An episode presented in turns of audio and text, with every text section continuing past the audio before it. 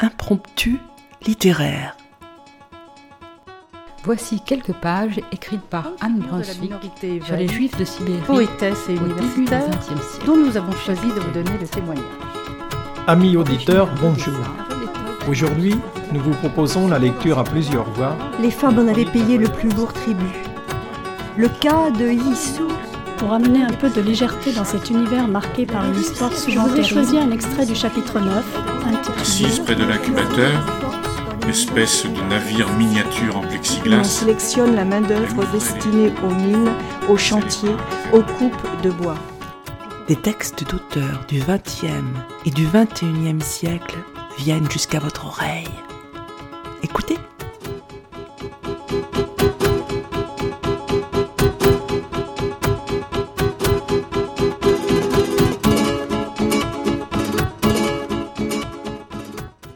Amis auditeurs, bonjour. Nous avons souhaité aujourd'hui mettre en voie des nouvelles de Marie-Hélène Lafont et peut-être vous faire découvrir cet auteur qui se caractérise par une langue très travaillée. Cet agrégé de grammaire, professeur d'université à Paris, est originaire d'une famille de paysans du Cantal. Cette région lui tient fortement à cœur. Elle imprègne un grand nombre de ses livres. Loin du folklore de certains romans du terroir, l'auteur sait trouver les mots justes pour parler de la terre et des gens. Dans le recueil dont nous allons lire des extraits, elle se livre à un exercice d'admiration pour son pays natal. Paru en 2012, il s'intitule Album. Il se présente comme une sorte d'abécédaire qui offre une peinture de ce monde rural au bord de la disparition. Bottes. Les bottes jonchent. Le carrelage du couloir. Le pavé de l'étable de part et d'autre de la porte qui donne sur la cuisine. Le plancher de la grange. À gauche, contre le mur, avant l'armoire aux outils. Ou, dans les cas d'urgence et partant sec, le seuil cimenté de la maison. Et leurs semelles épaisses, creusées de nervures géométriques plus ou moins garnies de matière, s'offrent à tous les regards. Elles sont volontiers vertes, d'un vert modeste et contrit, ou rousses, voire cuivrées, façon vache salers. Elles ne sont pas noires, ni bleues. On n'est pas au bord de la mer, on n'est pas au manège. On vient de l'étable, on y va, on y retourne. Les bottes agricoles sont d'abord faites pour ça, pour le fumier, le lisier, la merde dans tous ses états, solide, liquide, grasse, grumeleuse, compacte, en croûte, en ruisseau, en flaques étales. Les bottes sont faites pour la bouse dont elles se rient, retrouvant leur virginité au premier coup de brosse, sous le jet d'eau, ou en trois pas dans le mouillé de l'herbe. Les bottes connaissent le terrain et toisent les chemins. On ne la leur fait pas. Elles garderont les pieds au propre, au sec et au chaud si l'on a su se munir de ces chaussons pointus de laine chinée portés sur la chaussette et achetés en lot de trois paires au marché du mercredi depuis que plus personne n'est là pour les tricoter. On ne sait pas dans quelle partie du monde les chaussons du marché sont fabriqués. On les suppose chinois ou portugais, mais ils sont solides aussi même s'ils tiennent moins bien les reprises. Et pour la chaleur, franchement, si on n'avait pas su, on n'aurait pas vu la différence. La botte prend parfois du galon, sans bourgeoise à la solognotte ou à l'anglaise, façon gentleman farmer, et s'affiche dans des vitrines cossues, et s'agrémente en sa partie supérieure d'une ganse décorative ou d'une sorte de bourrelet technique qui moule le mollet et de flirter alors avec la chasse, la pêche, le loisir sportif, et de jouer les mijaurées de salon en présence de sa cousine paysanne, crottée, vaillante, sans embâge et rétive aux rondes jambes. La botte se porte toute l'année, à toute heure, en toute saison. On pourrait ne pas la quitter. On la regrette parfois. On s'y résigne. On y étouffe On renacle. On la trahit pour le bottillon court qui se révèle insuffisant, même au jardin. Finalement, on y revient. On la retrouve et elle s'impose. Elle triomphe, l'air de rien, modeste et indispensable. Le capiton intérieur de la botte, doux, spongieux, voire pelucheux, s'effleure du bout des doigts si d'aventure il faut procéder à l'extraction d'une chaussette encalminée ou d'un quelconque corps étranger, billes, bouts de bois, cailloux, allumettes, dont on se demande bien comment il a pu s'introduire en ce tréfonds. Retourner, empoigner, secouer sans ménagement, la botte garnie peut aussi se déverser sur le carrelage. Elle n'en reprendra pas moins du service à la première occasion. Elle est sans rancune et, bonne fille, supportera les effusions pointues du jeune chien qui l'abandonnera, éreintée et orpheline de sa pareille, sous le tas de bois ou au fond du garage. Amputée de sa tige, elle finira en galoche de jardin, soucieuse encore de bien servir, toute honte bue. Herbe. L'herbe est l'apanage de ce pays, sa première peau. Elle s'immisce, elle confond par sa virulence. L'herbe en terre verte ne se sème pas, elle se donne. À la fin de mars, au détour du changeant avril, elle pointe, timide, têtue. En mai, en juin, elle devient insensée. Elle ne connaît pas sa force, elle n'a plus de limite, elle regorge, elle pavoise, elle frôle l'invraisemblable, elle se marquette de troupeaux repus et de pissenlits sémillants. C'est la saison majuscule, le temps d'insolente jeunesse.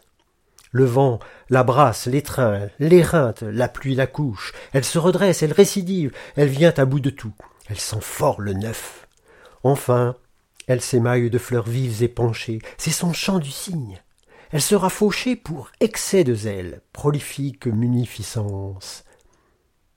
Elle a été fauchée, elle jonche encore et encore avant d'être enfournée dans la gueule chaude des machines qui tonitruent, avant la touffeur des granges et des hangars, avant les gaines de plastique drapées, encore l'herbe se donne. Elle emplit l'air, les soirs, les nuits s'arrondissent d'elle, elle poursuit, elle happe, elle prend, se fait capiteuse, en tête comme une chanson ancienne.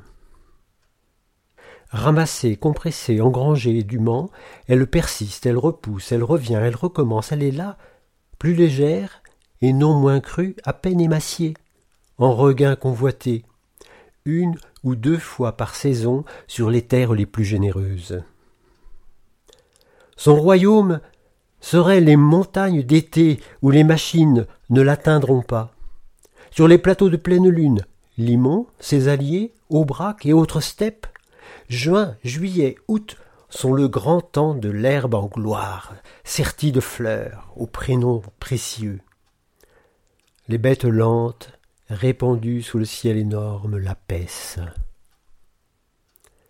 Plus tard, au large des automnes, le fastueux navire cargue les voiles pour le voyage d'hiver. On le déserte. Tout est rare, troupeaux et gens.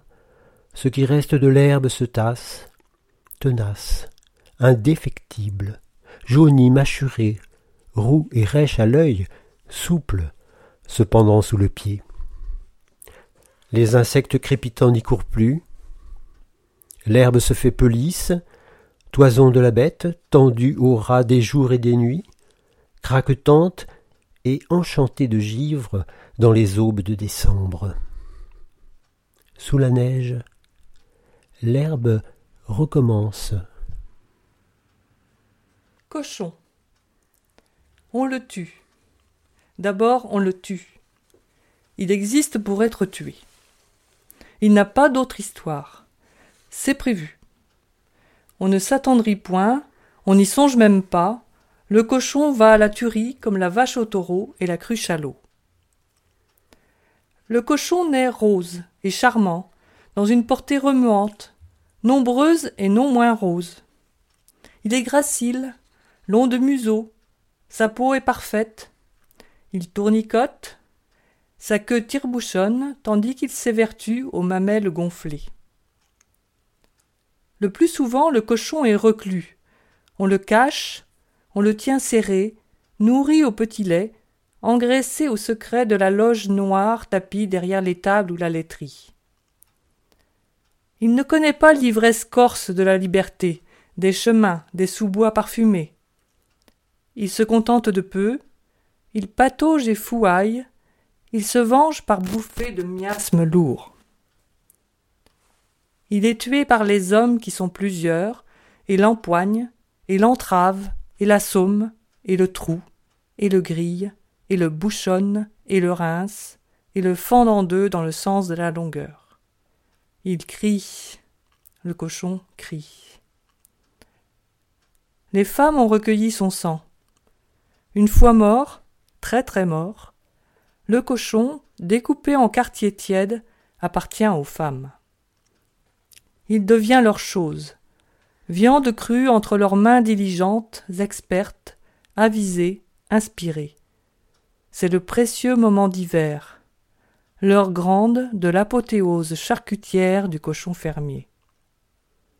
Pâté de foie, pâté de tête, saucisse, saucisson, graton ou friton, groutou et terrine, museau, boudin, rôti, filet mignon, pieds, jambon, côte, côtelette, échine, lard maigre, lard gras, rien n'est perdu, tout devient.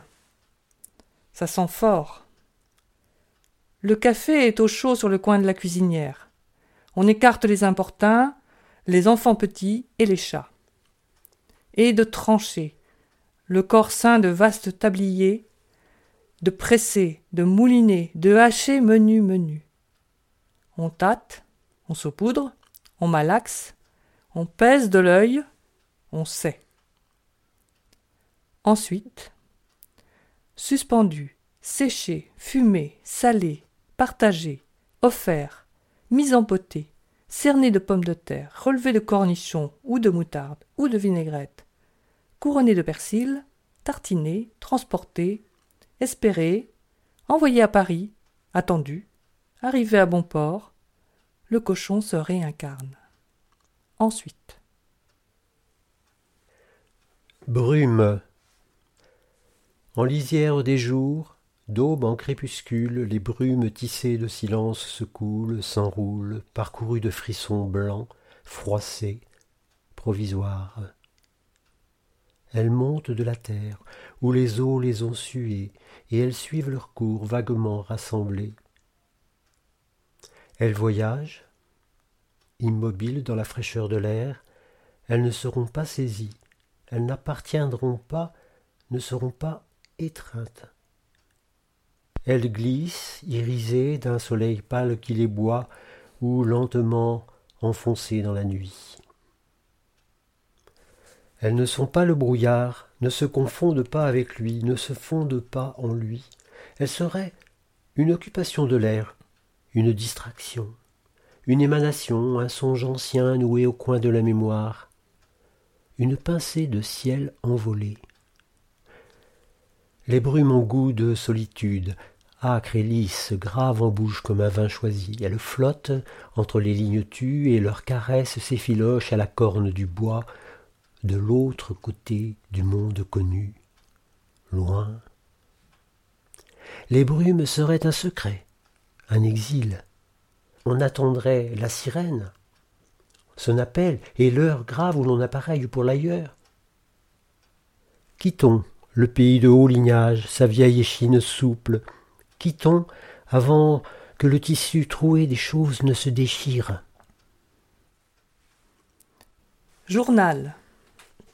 On le reçoit. On est abonné. On a payé l'abonnement.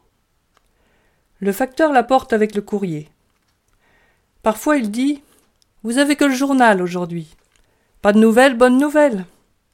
Ou C'est la grève des factures.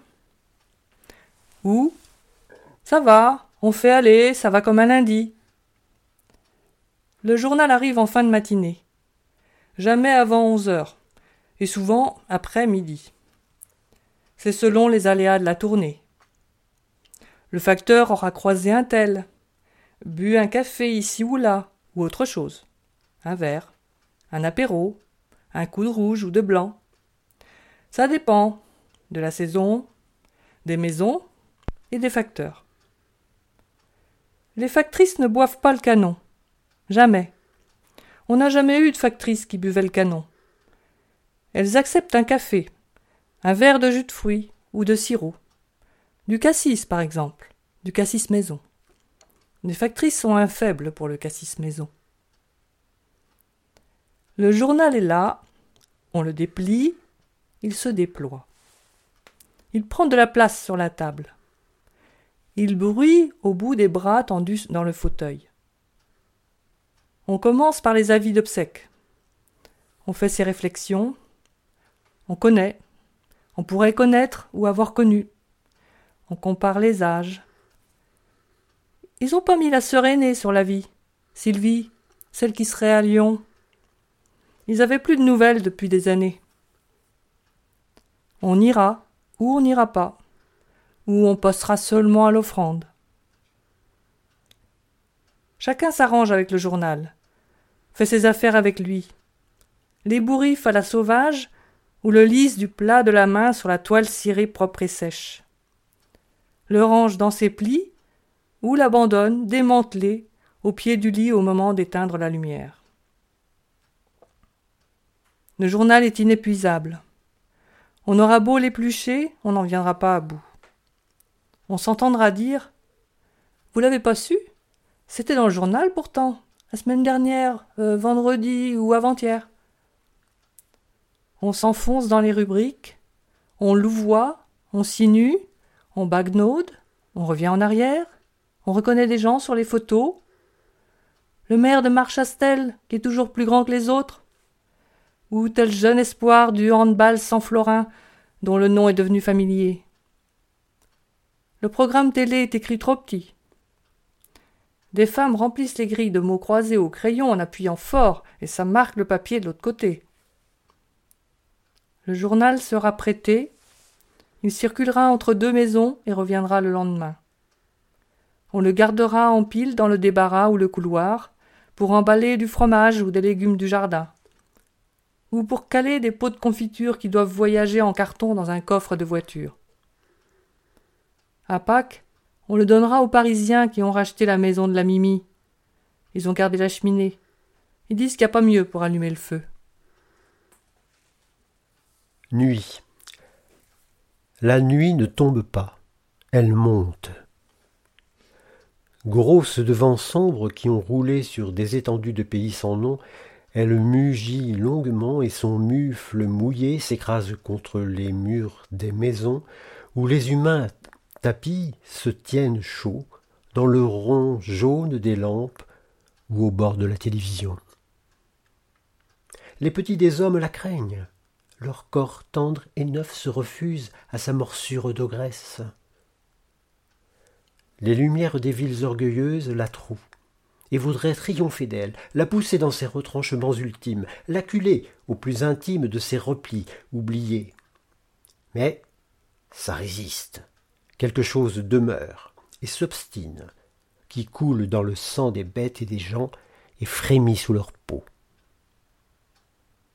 La nuit épaisse s'ouvre et s'alanguit sous la coulée de la lune. Elles ont parti liées, elles se devinent et se flairent et s'épousent. C'est un émouvant mystère, une cérémonie majuscule que nous surprenons parfois au creux languide des étés ou derrière la vitre à la faveur d'une insomnie. Ça ne nous regarde pas ça se passe sans nous, et de nous qui restons en lisière de la fête, empêchés de boire ce lait cependant éblouis d'ivresse. La nuit orgueilleuse crépite d'étoiles répandues, fastes, dévorantes, immuables, filantes, chevelues, perdues, éperdues, retrouvées, émouvantes. La nuit craquette, et stridule et ulule. Sonore, elle laisse parler les maisons, et des bêtes la traversent que l'on devine embusquées à l'envers de nos vies diurnes. L'été, des fragrances l'habitent, subtiles et puissantes, des remugles s'y mêlent, et nous assaillent de relents au détour d'un chemin familier tandis que l'on tâte de la main le tiède du mur repu de soleil. Les chiens la connaissent.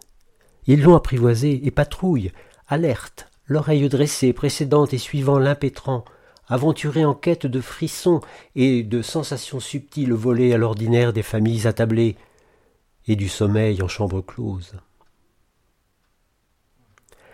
La nuit se retire à l'aube, elle cède et reflue drapée en ses oripeaux, elle glisse de l'autre côté du monde, elle palpite à fleur d'horizon, elle remue.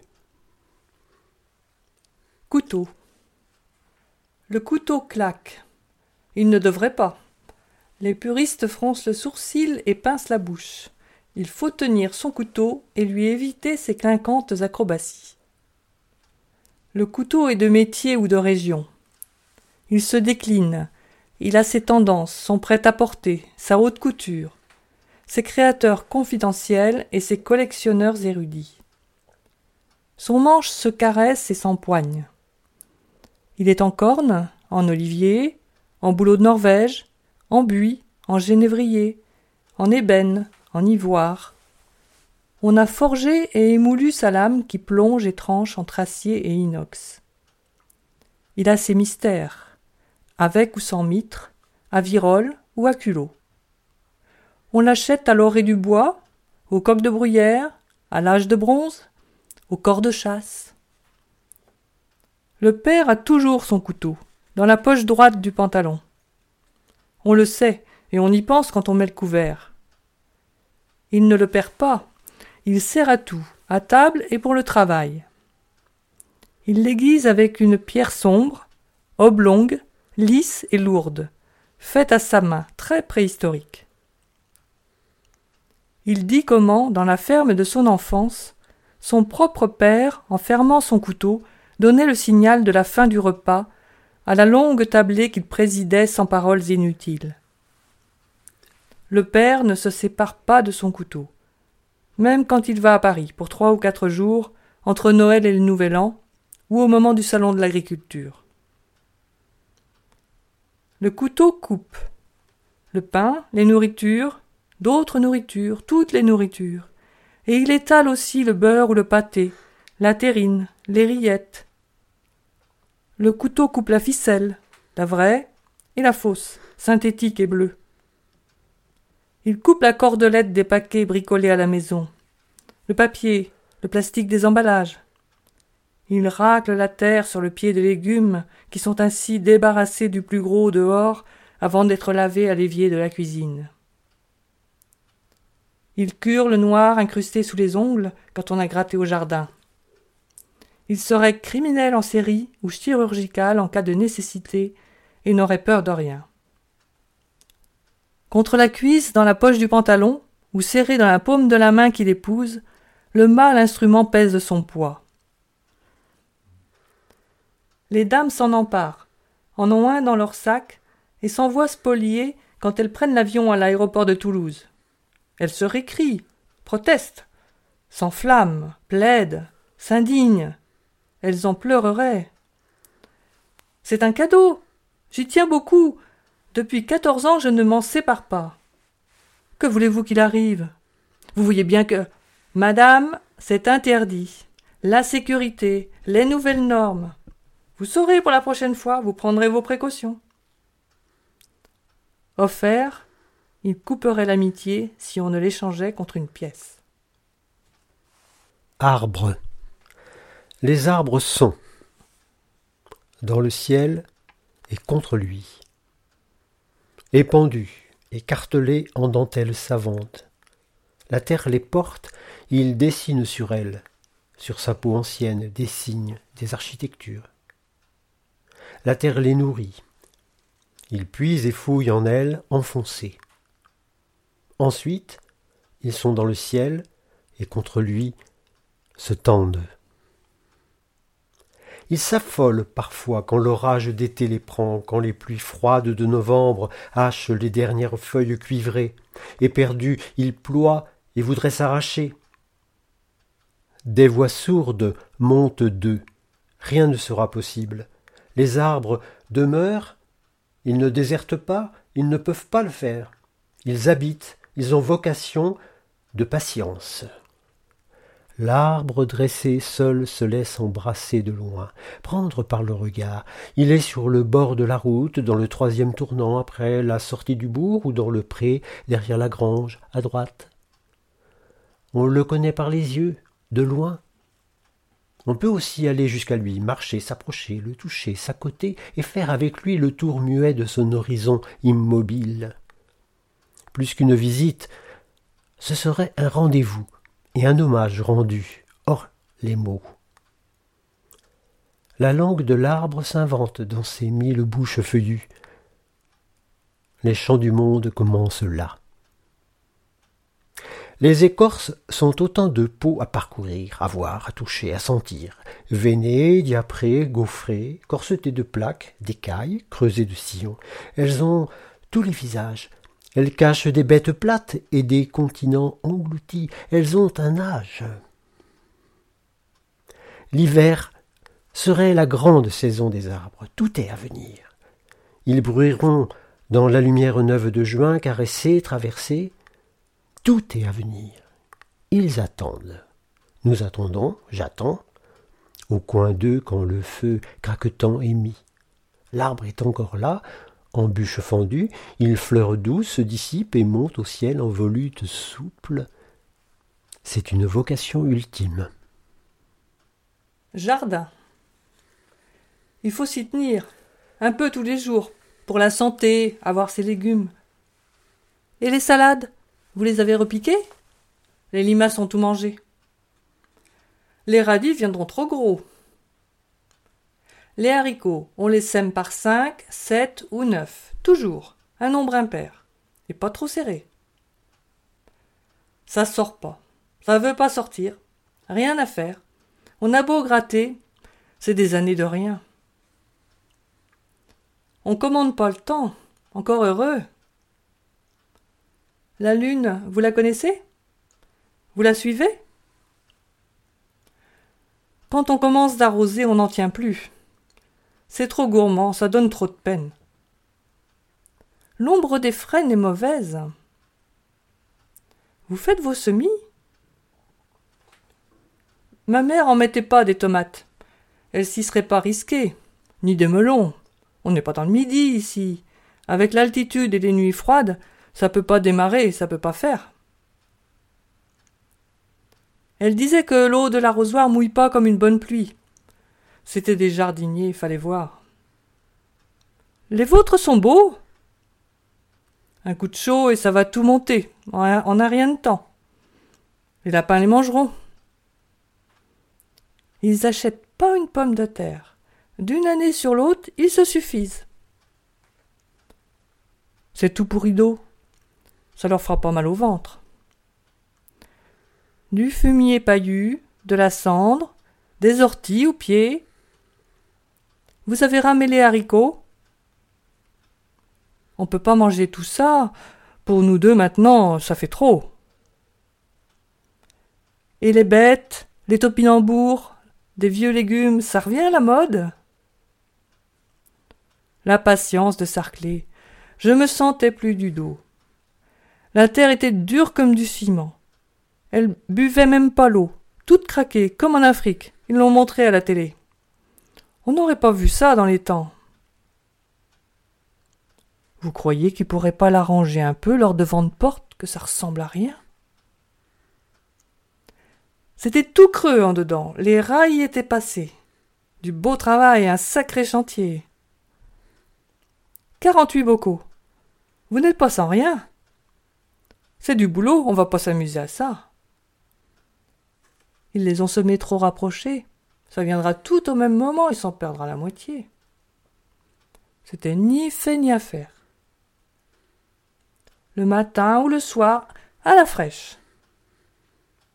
Interdit de séjour au jardin. Le persil s'est perdu.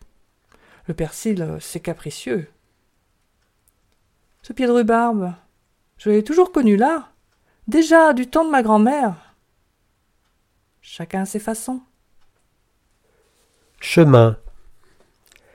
Les chemins partent.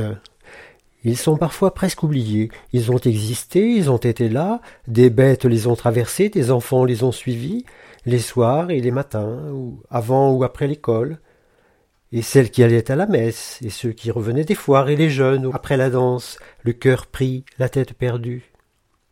Les chemins jadis, avant le temps des routes bleues, ont irrigué seuls le vaste corps des terres vives.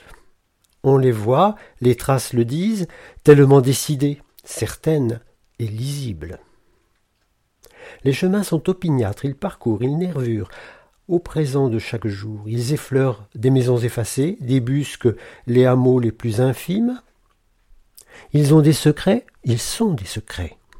Si la grâce n'a pas été donnée de les apprivoiser d'enfance, ils vous sont révélés par des personnes de confiance qui vous précèdent et vous initient. Ensuite, on les connaît. les présentations ont été faites, on ne les oublie pas. Ils nous suivent plus que nous les suivons, ils sillonnent en nous dans l'hiver des villes quand nous avons déserté si nous désertons. Je sais mes chemins par cœur, je les récite, je les déroule, ils me sont une compagnie buissonnière. Les chemins sont creux, souvent creux, creusés. Il y a eu là un travail, une façon, un savoir, ils ne sont pas de hasard, ils sont allés quelque part, ils ont été nécessaires en d'autres temps, ils ont été utiles, agricoles, et parfois encore un tracteur affairé les remplit de son vacarme salutaire. Il est des chemins de plateau qui filent, à fleur de ciel, à bout d'horizon. Des chemins radicaux, sans embâge, mangés d'air fou. Ceux-là n'ont pas peur, ils vont droit face à l'hiver dans son mur blanc, net, d'un seul coup, d'un seul, et puis après plus rien ni personne, le vide barbelé, le vent, la paix. Il en est d'autres, ourlés, festonnés, qui font chevelure et miel de tout, le noisetier, l'églantier, les frênes éthiques, les peupliers en escouade, les hêtres altiers, les pierres moussues, la digitale flamboyante, ceux-là sinuent, minaudent, serpentent, souples et coquets. Le temps qui passe, les jours ne comptent pas pour eux. Ils ne veulent savoir que le temps qu'il fait, les saisons brassées, les verts, les roux, les gris et les grands soirs de lumière. Les chemins sont parfumés, terre, eau, pierre, feuilles neuves, humus rassis, aubépines fugaces, sureau entêté, lilas incongru qui garda jadis le coin du jardin. Plus de jardin la maison a fondu, glissé, reste le lilas, seul, glorieux. J'ai en bouche le goût des chemins, goût de soir mouillé, d'air cuit de soleil, goût de neige quand elle va venir, quand elle est venue, quand elle est là, qui comble le chemin, le remplit, le déborde. Le chemin ressurgira, autant doux, restitué, lavé et carri, Toujours les chemins reviennent à eux, nous reviennent, donnés, ouverts. Tracteurs.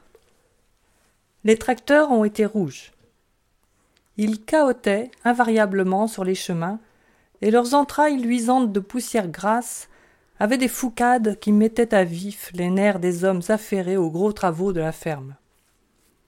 On les entourait, on soulevait des capots brûlants, on s'abîmait dans les savants entrelacs de leurs rouages, on brandissait des chiffons maculés, on vitupérait, on se penchait, on examinait les tracteurs par-dessous, on se glissait sous eux dans l'herbe chaude, ils étaient auscultés, bichonnés, encouragés, suppliés, exhortés, gourmandés, voire secoués, injuriés, vilipendés, voués aux gémonies, menacés de relégation, et finissaient plus ou moins par consentir, en leur magnanimité insigne, à repartir. Ils ânaient au soleil des étés verts et bleus, dans le pré fauché, où s'extirpaient de la neige haute quand les cires tombaient et qu'il fallait quand même aller chercher le pain et deux ou trois bricoles qui manquaient au bout de plusieurs jours où l'on n'avait pas pu s'extraire de son bout du monde. Le siège du conducteur se révélant sommaire et intraitable, on le rembourrait de vieilles vestes pliées en douze ou d'une canadienne épaisse. À l'occasion, on affublait le tracteur d'un nom le zizou, le Cador, et d'une caisse verte arrimée à la barre de relevage qui finirait par ne plus le quitter et transporterait des piquets, du bois, des outils, des bidons, de la ficelle bleue, la tronçonneuse, des grappes d'enfants en visite ahuris de contentement, et le chien, campé, impavide, glorieux, langue rose et flottante, queue en panache. Aux heures les plus chaudes, les poules creuseraient la poussière entre ses roues et rechercheraient son ombre propice.